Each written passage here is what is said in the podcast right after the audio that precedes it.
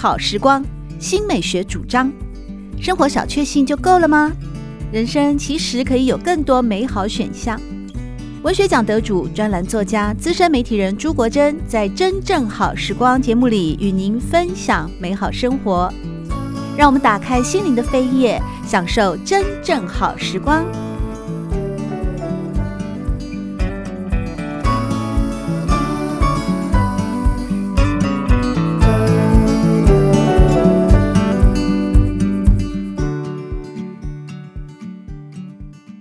在今天节目里面，我们邀请到的是名诗人，过去呢，呃，也是知名的评论家，更曾经担任过台北市的文化局的局长。名诗人罗志成来到节目里面，和大家分享他的最新诗集《荒凉糖果店》。在《荒凉糖果店》里面呢，诗评家认为罗志成的文字风格神秘深邃。不但是擅长以过去琉璃般的字句创作了一种神话里面的啊狮身人面像般的诗谜，一种谜语，同时呢，也仿佛是呢阅读这本诗集的时候呢，会带着读者走入时下流行的密室解谜空间哦，仿佛是一个纸上的机关重重，但是文字布阵完美严密，无可挑剔。罗志成为读者打造了一座华丽的文字投影剧场，以及人生的况味千百种，在回忆当中，仿若披着糖衣，往往言不由衷，而且神貌若离。荒凉糖果店里面是以一个糖果店的女老板娘啊、哦，呃，听起来就蛮令人觉得好奇吧。那与他在一个生命的一种交汇，还有在。诗风凌厉啊，那言谈之中呢，好像呢打开各种糖果罐、玻璃罐一样哦。一边是透明的，但一边呢，你也必须要品尝了各种滋味，才能够领略到一种人生真正的况味。关于诗，关于荒凉糖果店，我们稍后会请到名诗人罗志成来和大家分享。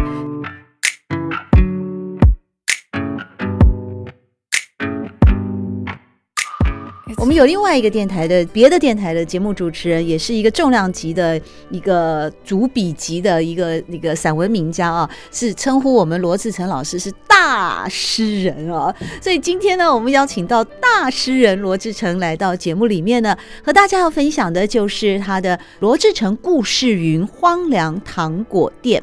故事云系列，好像进行到了荒凉糖果店已经是第三 Part Three。第三部了啊，是在前面陆续有呃迷宫书店，还有问津，到现在荒凉糖果店，故事云这个系列，这个名字非常的迷人哎，所以今天是不是节目一开始我们先请大诗人罗志成跟大家 呃先先让大家认识一下故事云这个系列？好，其实呃比较简单的讲法，当然就是在我们的从事诗创作这么多年来，那我们一直想尝试新的可能性啊。包括诗的新的形式或什么的，那一般来讲，我总觉得就是想到诗的时候，基本上是把它当做一个抒情的，甚至是一个小品的一种呃文学表达形式。可是其实，在漫长的文学史里头，不管是中国也好，或西方也好，其实诗在很长的时间里头扮演的是说故事的角色啊。就在西方有很长的诗句的传统，其实中国也有很长的诗句的传统，不过它指的是指那种古典的诗。所以后来很可能就变成戏曲类了。可在于所谓的现代诗啊，用白话文书写的这块里头，其实我们呃比较少看到，就是用诗的形式来讲一些故事啊，或者用诗句的形式来表达一些特有的一些一些一些讯息嘛，嗯。对，在问金那本长达四百多行的一个长篇叙事诗里面啊，是就是以呃桃花源啊，寻找桃花源那样的意象开始，有一点往一个好像家族的一个脉络啊。因为问金啊是一个港口，那到了荒凉糖果店呢，你已经靠岸了吗？呃、当然觉得呃，它本身没有那种必然的呃逻辑性的关联了哈。哦，其实事实上就是呃，我自己一直觉得有有些。故事可能很适合表达，例如说，我想特别想谈的观念，或者是态度，或者一些想法啊。所以在那个问经，其实它是呃将近三千行。那它其实我只在想说，如果是我们想象中桃花源，在此时此刻的现代人去的话，他会有怎么样子的心智上的冲击，嗯，观能上的冲击啊。那因为桃花源真的，你看在一千六百年前陶渊明写了之后，其实就短短的几百个字，可却一直呃等于是呃牵绊着我们的想象。对，但是却没有人真正把这个想象，把它等于是把它具体化、细节化，嗯，把它呃整个把它发挥的更完整。所以我试图在那那个作品里，就是做到这样一个表达。那至于在荒凉糖果店的话，它是一个截然不同的另外一个使命了。其实谈的当然是跟呃生命的感触比较有关系的，嗯，甚至跟记忆、跟某种就是呃我们会牵挂的事情。或者是跟呃，就是所谓的各种的时间的焦虑是比较有关系的。对，在荒凉糖果，所以我特别找了一个几乎有点迟暮的美丽的女主人作为主角，哦、作为荒凉糖果店的一个老板娘的这样子的形象。是，确实啊，我们打开罗志成故事云《荒凉糖果店》这本诗集呢，在他的。呃，第一页啊，这个掀开了这个诗集的扉页的开宗明义，就跟大家说：是的，不管多大多老，我们的处境仍然跟童年的时候一样，无法及时理解时间出的难题。所以，时间的难题似乎也就贯穿在整本《荒凉糖果店》里面的，算是它的一个主题吗？是的，是的。其实最主要的意思，当然一方面我是想把就是成年人跟呃儿童的时代的人呢、啊。当然，就是中间的那条可能的界限，把它去除掉。嗯，所以，所以才会在里头我们会提到说，其实并没有所谓的成人或呃小孩的差别。对，其实成人事实上就是一个被迫长大或假装长大的小孩。那在这样的状况底下，其实也因为这样，所以他们其实面对问题也都差不多。就是我们成长的时候，我一直觉得学到什么事情，可再怎么学，你都觉得时间还在。就等于是在 push 你在学下一件事情，嗯，而那而那件事情，其实你一开始对它其实是来不及理解到底是什么意思，到底时间希望你做到什么东西，扮演什么样的角色，所以也许我即使在最成熟、最世故、最有经验的时候，但是你永远无法比时间更快一步的知道时间的下一个出的题目会是什么。对啊，确实，就好像。很少人，几乎没有人可以预言未来一样嘛。然后在从古到今，会预言的人都被作为是女巫啦、通灵啦，或者是另类的啊，那就是一种另外一种阴阳五行玄秘之术。但是诗的体验或者一种诗的美感跟诗的朦胧，就像一开始罗志成老师跟大家说的，它是有它的抒情性。那当然，作为诗的一种啊书写或者是传递呢，其实罗志成老师在其他的访谈节目中里面也曾经提到过说，诗对于他来讲不仅仅是一个感性的一种文字的。传递，同时它也是罗志成老师用来作为一种生命的思索工具哦。是的，也思考世界的另外一种思考世界的方式。刚才有提到说，关于时间的难题，关于成年，关于小女孩，在罗志成故事云荒凉糖果店当中哦，就有一段这样的叙述哦。这就是我们罗老师写的诗，他是这样写的：小女孩对我来说，每个成年人都永远是困惑、疲惫的小孩。对我来说，没有成人，只有被迫或装着长大不同年龄的小孩。这段叙述啊，非常的奇妙。这是否也意味着说，其实，呃，罗志成你自己呢，在你的心里面也有一个永远长不大的小孩？我好像常常也在别的节目里面听到说，你都会跟人家讲说你呃过动症嘛，是吗？大脑过动啊，然后呢，呃，很多的就是在内在还是有他的一个非常童趣的。呃，很天天真原始的那个部分。其实我们也可以倒过来讲，就是说，到底成人跟小孩的定义在哪里啊？其实年纪、时间啊，以我来讲，身份证上的时间，以我来讲，它是一个相对的名词。嗯，啊，就是如果说我面对一个比较简单的事情，其实可能一个小孩子他就可以处理的很熟练。像什么？呃，要不要吃糖糖果，或者是哪一家冰淇淋特别棒，或什么的。但是呢，面对复杂的问题或者深深奥的生命问题的时候，再老的成年人也像小孩一样。所以我觉得成人跟小孩在很多时候其实它是一个相对的字眼。嗯，那如果说像呃一个创作者来讲，你面对的世界，你面对的要思考的问题，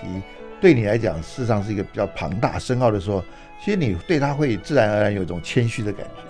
或者是甚至敬畏的感觉。事实上，你就会重返在童年的时候面对这个世界的那种。敬畏的感觉，这是要有修行的人才会到达的吧？一般的人可能到某个年龄以后，就会把自己呃造神了。他说的某些话语都是呃，就是你到了某个年纪，某些家长，尤其是做了家长的人，在现实社会里面，我遇到很多父母亲不一定事业上如意啊，爱情上顺心啊，所以他就把他的某种权威就施展在一个比他弱小的、比他需要照顾的孩子的身上。呃，对，也许是，就是，那就是修行还不到嘛，他就没有到我们罗志成故事云，也没有来看一下这本。我我不晓得这算不算修行，但我我会用另外一个字眼，就是说，其实它是一个自我意识，哦，就是你对你自己呃，对你自己的言行随时之间维持一种醒察的态度，那就是打破掉你自以为是的那种惯性，或认为就理所当然的那种惯性，嗯，其实自然而然就会比较警惕到这些事情。这不是自然而然，这个是要要有一些醒悟，要有一些感触，要有一些那个内在还是有它一个柔软的地方被触动了，要不然呢？呃，哈佛大学的之前我读过一本书，是哈佛大学的一个呃资深的心理学家、心理学的教授，他叫做 Mary Stewart，他就写了一本叫《百分之》。呃，百分之二十五的人还是百分之多少的人是没有良心？他讲的就是一种反社会人格。是，所以心理学上都有这样的一种人，是不可能会去醒察，不可能会去自省，更不可能会去有那个柔软性，因为他们就是一种天生的反社会人格。反社会人格就是那种刚刚罗志成老师提到的，凡事都认为理所当然，当然凡事都是自己是对的，对凡事都是别人应该为我服务的。确实是在那个心理学上的统计，我忘记百分之四吧，啊，一百个里面就有四个人是具有先天性这样的性格的。我相信，特别在西方社会可能会再更多一点点的感觉。为什么西方会比较多？对啊，因为最近也有一个呃，大概非常知名的人物。就代表了这种缺乏自省。哦哦哦，了解了解了解。缺乏自省 啊，自我。那个会叫大家叫大家把那个漂白水喝下去，抗病毒的，抗那个 virus 的 那一位，是正确的。对，你要看到，就在他的在他字典里头没有一个叫做“我错了”的这个。对对对对，没错没错，就真的是太神奇了。那的确，我也必须讲，就是在我现实生活里，偶尔也会遇到类似的，那我们就会害意莫名，嗯，那只会更加深的反省自己。那就来读一下我们罗志成故事云，或者呢，也当呢你也寻找到一间属于自己的荒凉糖果店的时候呢，在这种琳琅满目的呃色彩缤纷的糖果的体验当中呢，也可以正面的去面对时间的难题，说不定呢也可以透着这种各种的滋味啊，也处理掉了时间的难题。我们先休息一会儿，听段好听的音乐之后，再回到真正好时光的节目当中。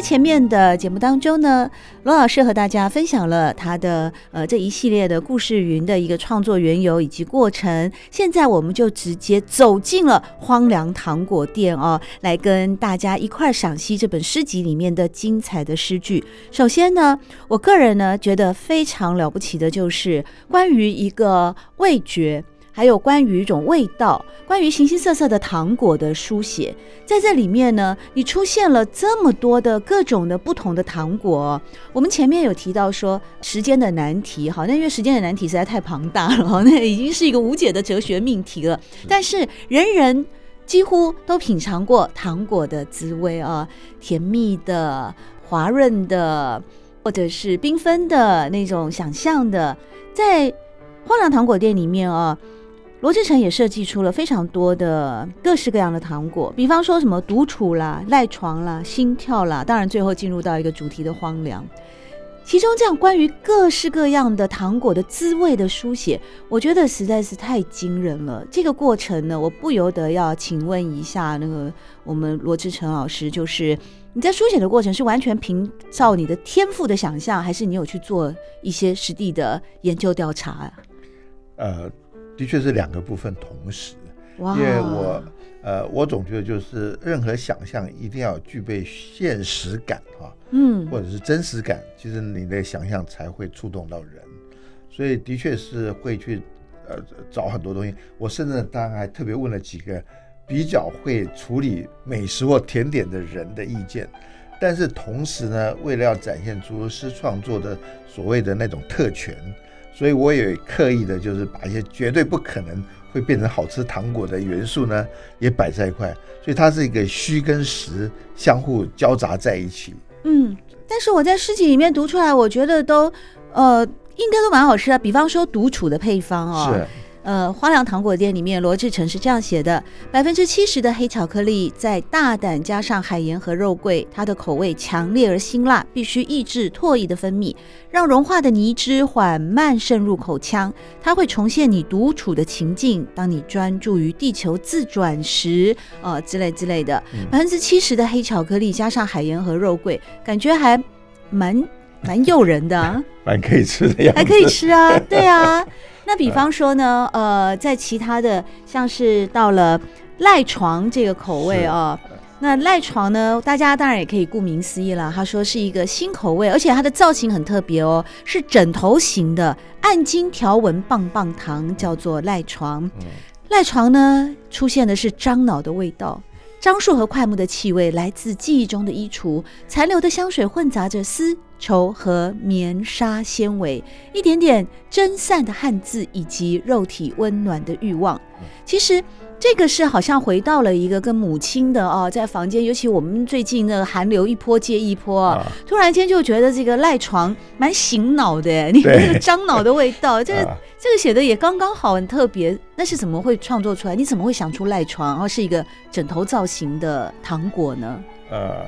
当然就是，其实这也就是虚虚实实的啊。有简单讲，我们大概会有两个。呃，出处一个来自于记忆，嗯、一个来自于想象，嗯、那更多时候就来自于源自记忆而创造的想象。那就是诗人的天赋嘛。到最后，你做了填调，你一定还有你的一个属于这种很天才的，像一个主厨，就是会把各种食材做成色香味的料理。那你伟大的诗人也是一样，你的想象力就是可以轻而易举的把樟脑丸形容成一个 刚好就是在某种程度上的官能的也好，精神的也好，亲情也好，甚至有一点点乱伦越过一个伦理界限的想象也好。就在赖床的一个讲，讲到，其实像赖床的感觉，跟早上醒来的感觉，嗯，跟通常我们打开衣橱，大概也是跟早上醒来的时候比较有关系的。这几这几个几个东西的确都可以连接在一起。那的确就是赖床跟体温啊的那种密切的连接性，也都。都是的确都是在一块的，嗯，对啊。然后另外一个心跳这个糖果哦，就更大胆了哦，因为呢，它涉及到了好像就是某一种。原始的或童年的一个情感哦，呃，当然它就有一个更加禁忌的，因为你出现了像教室啊、像罚站啊、像偷偷牵手啊，这在某些可能某些那个威权时期，或者是某一些限制比较严格的那种学校、教会学校也好，就才会出现的。但是呢，关于心跳这样的糖果呢，哇，这个呢，除了有像水蜜桃啊、momo 啊，日本画的 momo，或者是像桃子的那种呃香甜呢、柔软粉嫩啊。有花青素的营养，但是也出现了槟榔碱哈，还有老牌香皂在发烧，这个组合就很奇妙，就更奇妙了。怎么会想到？对啊，又是你的想象力的一种。它是想象力，但是你可以发现这里头的元素就有更多的记忆的部分，而不是诗人的记忆吗？不过它也唤起了很多人共同的记忆，就是观能上的记忆的东西。嗯。它唤起了蛮多蛮多人共同的，特别是我们这一代的啊，中壮年的，不要说自己的那个呃还没有到那个哦，诶，就是某种大家就什么老嘛哦，那个字啊，就还没到那样。在中壮年的我们，大概现在四五十五六十岁的人左右呢，确实我们经历过的一段那个过去是还要剪西瓜皮的那样子的学生头啊，哦，还有发镜啊，还要穿制服啊，还有很多很多的限制的时候呢，什么样的事情会让我们心跳加速？那，确实最直接的，或者是呃最自然而然的，就是在一个。青梅竹马的情窦初开的，情窦初开的，所以在初恋的部分，其实荒凉糖果店好像也花了很大的篇幅在描写。是的，就这个女主人嘛，啊，一个呃有点沧桑的，有一点阅历的，呃风姿犹存的一个女主人，她的一个过往的情史哦。那是什么原因会选择女主人作为糖果店的老板娘，而老板嘛，女性的老板，而不会选择一个像我们罗志成一样的大诗人这样子，还有一个什么教皇之称，还有黑衣教主这样子的非常性格的男主人作为糖果店的那个引线人呢？如果如果我写的是例如叫做荒凉钟表店的话啊，那我可能就会想到一个是一个男性的角色了。但是我还想说，的确啊，就是如果我自己想象中一个理想中的糖果店，我当然还是希望是一个非常戏剧化的哈，好像随时像一个呃舞台上的名伶或者女伶一样的这样的一个角色的女主人。那我觉得她会跟糖果跟所有的浪漫的呃童话的质感的东西有更好的联想。嗯，确实，在这个诗的一开始，除了呢前面跟大家朗读过的时间的难题之外，其实后来啊，在正式的这个诗的开场白呢，嗯、在罗志成故事云荒凉糖果店里面啊，罗志成是这样写：像时间倒拨一百年，安静理想的老城区里，一家童话般的糖果店，孤立于铺石巷弄转角，点缀着没落冷清的街道，像迷路的小火车站。守候永不会错路过的列车，像神秘精美的音乐盒，被遗忘在陈旧衣橱里，封藏不为人知的心情，铭刻呼之欲出的曲调。所以也有诗评家认为说，好像荒凉糖果店里面啊，它呈现出来了某一种呢，生如夏花，似水年华，但越是追忆这个回忆，却往往呢越是塌陷倾颓哦。这个关于记忆、关于回忆呢，呃，事实上在这诗里面也有许许多多的地方都不断的在穿梭着。我特别喜欢的就是，呃，有一有一段呢，啊，罗志成是这样写的哦，他说呢，因为好像有一天这个叙述者闯进了这间糖果店，遇到了女主人，展开了双方展开了一些对话，尤其是关于时间、关于死亡啊。那女主人就说了，嗯、呃，时间或者是什么会比死亡更后面，什么什么那没关系。但最后呢，这个意外走进糖果店的叙述者讲了三句话。他说：“我觉得这间糖果店被你描述的好像时间的灵堂。你要不要下一本诗集就写时间的灵堂？这样会不会太耸动？因为我你什么荒凉钟表店，又让让我想到那个呃荒凉饺子店，然后好像跟吃有关。但时间的灵堂。”这个这个太美妙了，太美妙，太美妙了，就五个字。那对对你的赞美，我这就没有没有话可以来接。这个，那你就说时间的灵堂就是怎么蹦出在你的脑袋里面？其实还是一样，就是两件事情形成的张力，一个就是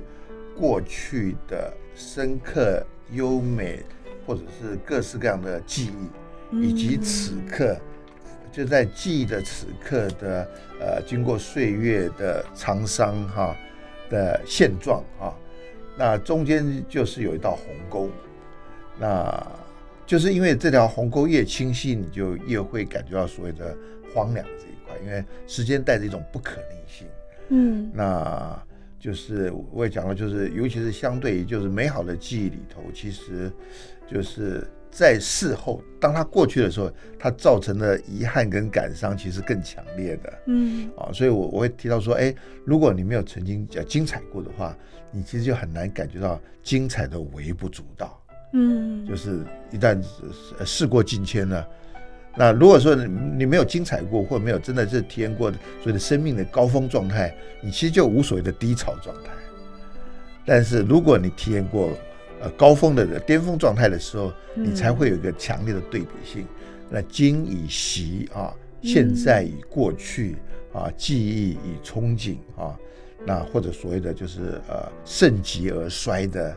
这种感觉，其实是随着年龄增长而越来越加鲜明的。对，以上这段话呢，我觉得非常适合有志于创作的人哦，作为一个金句。因为对于一个希望能够不断的超越自己的文字创作者或艺术创作者来说，灵感的来源当然不仅仅是说你在咖啡厅里面去偷听隔壁桌的人聊的八卦，而是要像罗志成老师刚刚那一番话所提到的一种撞击。包括你错失的一些美好机会，包括你曾经的繁华，而繁华落尽还能够见真纯啊！这个好像是过去我忘记是谁对于那个陶渊明的一个一个最后的评语：繁华落尽，你还能够保有你的所谓的初心初衷，在这样的一个呃落对比或者是落差之中，还能够维持着某一种。内在的平静，这这不仅仅啊，这个部分光这个部分，我觉得是可以用来再写一本励志书了。如果我们罗志成老师愿意的话，但是一个创作者，你如果能够掌握到那种刚刚罗志成老师讲的那那番话的话，我相信在下一本作品里面一定又会有更大的突破，而不仅仅是说把你灵感的来源只是取自于呃生生活周遭的人的一些呃日常啦、话语啦等等哦。那关于荒凉糖果店呢？呃，这本书呢，当然是名诗人罗志成故事云系列的第三部啊。前面他也跟大家提到了，呃，记忆当中的某一些美好、某一些错落、某一些遗憾、某一些弥补或挽救等等，然后形成了这本。荒凉糖果店的一些创意。那我要讲的就是哦，关于这个女主人，关于故事里面，这是一个长篇叙事诗嘛？啊，是。那意那个叙述者呢，意外的遇见了女主人，女主人就跟他分享了自己的一段情史，有关于初恋那个部分哦，嗯、我觉得琢磨也蛮多的。是。那可是事实上，这个初恋到最后，当然一定是不可能修成正果的。那在这个部分呢，呃，花良糖果店哦，罗志成是这样子写说，最终啊，我们必须落单才成为一个人，他就是我的天涯海角，他就是与我一起落单的人。也就是说，任何的一段恋情，好像就是，好像就是，也不是擦身而过，但是你终究还是会一起孤独的灵魂的相遇，但他最终还是回到了一种孤独的自我的存在。这这也是太玄妙的这段这段。其实应该，其实我觉得跟那个年龄阶段是很有关系。哪个年龄阶段啊？其实 以我来讲，例如说在青春期的时候，当你可能例如说你渴望呃呃谈恋爱或者渴望交往的时候，一定告诉你内在的生命动力，也是你最渴望，就最意识到自己的孤独。呃，最可有的人，我现在小孩子小学二年级就初恋了，他们那个时候有孤独感吗？那我在想，也许如果在不同的时间点发生这个事情的话，所以他们对生命的了解或者对初恋的了解，可能就有有着跟我们截然不同的想象跟记忆。对啊，对嗯，那就是这一段第一段结束了，后面又出现了一个呃。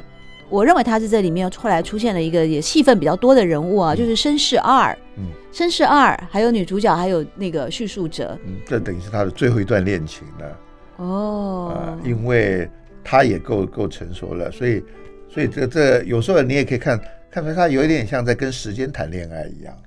所以这个叙述者其实不一定会是一个人嘛，他有可能会是一个全知的，呃，一个临界的对话吗？这么说。呃，我想，这我在这里头会刻意的讲说，其实当并不是，并不是每一个叙事者都是有全知的这样一个角色的了啊。嗯、但是，呃，我刻意的不制造，就是刻意的让他们不是全知，最主要就是让就是读者会用各种的呃观点，那慢慢去拼贴出这整。整个的状状态出来，嗯，那也其实它是有好好几个层次啊，对啊，比如说就是呃，到底它是发生在一个梦境里头，还是它是在梦境的梦境里头，还是在梦境醒来的时候的状态，嗯，那何者是虚，何者是实啊？但是唯一不变的就是一直在想的那个主体，他一直是在想事情。但他是在做梦的时候想事情，还是在醒来的时候想事情，还是在什么时候想事情？哦、那这个我觉得就把它就当做是一种啊，要拼凑出事实的不同的元素这样子。对，那诗评家呢，对于罗志成故事云《荒凉糖果店》有这样的一段形容，就是在阅读《荒凉糖果店》这本诗集的时候呢，读者仿佛站在糖果店中央，亲眼看着精巧机关瞬间雷霆启动，所有美丽绚烂的布景顷刻灰飞烟灭，回忆的糖果散落一地，五颜六色的玻璃罐砸碎在脚边。这根本不是什么神秘女子逆袭与糖果的成人童话，也不是尤里西斯的奇幻冒险。莉席亲手交给读者最后包裹荒凉糖衣的回忆，如同神话般至高无上、无可僭越。这才是最接近永恒与死亡的滋味。生命的华丽终归只能活在记忆中，不停地被改写、重置、代换，甚至是腐蚀捣毁。喜欢朱国珍制作主持的《真正好时光》，欢迎您订阅、分享或留言，随时保持互动，一起共享美好生活。